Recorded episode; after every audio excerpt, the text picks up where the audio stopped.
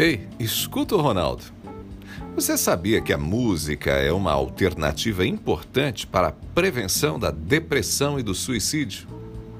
Hoje eu quero compartilhar algumas informações que foram publicadas pelo jornal Estado de São Paulo.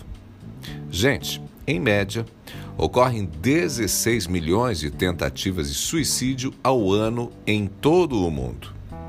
O Brasil registra uma morte por suicídio a cada 45 minutos.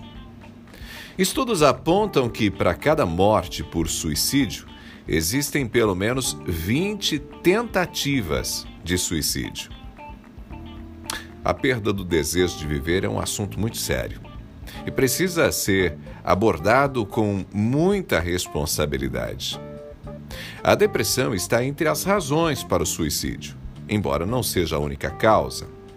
Mas a depressão, por ser uma das razões, por se tratar de um dos males também do século, muitas pesquisas têm sido desenvolvidas a respeito da depressão. E entre essas pesquisas existem abordagens bastante interessantes sobre a indicação da música como alternativa de prevenção da depressão e, logicamente, consequentemente, do suicídio.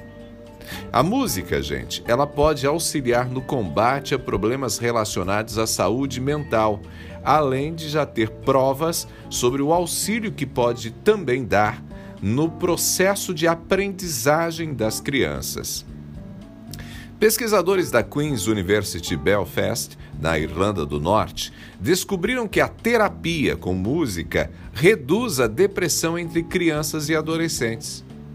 E olha só outro dado: intervenções terapêuticas com música vão muito além da música em si.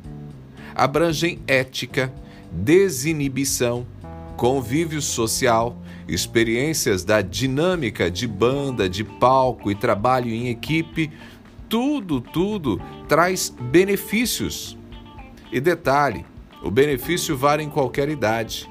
Quem quer cuidar das emoções pode entrar, por exemplo, para uma escola de música. Outra possibilidade é criar um projeto musical, montar uma banda, participar de um grupo de louvor na igreja. Afinal, além do efeito da música, a convivência e a interação com outras pessoas cria vínculos e produz boas emoções. A especialista em música e neurociência, a brasileira Marina Moreno, reforça que a música é capaz de liberar um neurotransmissor chamado dopamina, conhecido como hormônio da felicidade, o hormônio do prazer.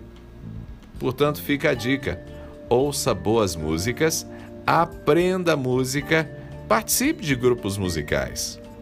Ah, e se você é mãe ou pretende ser, cante para o seu bebê, inclusive ainda no útero.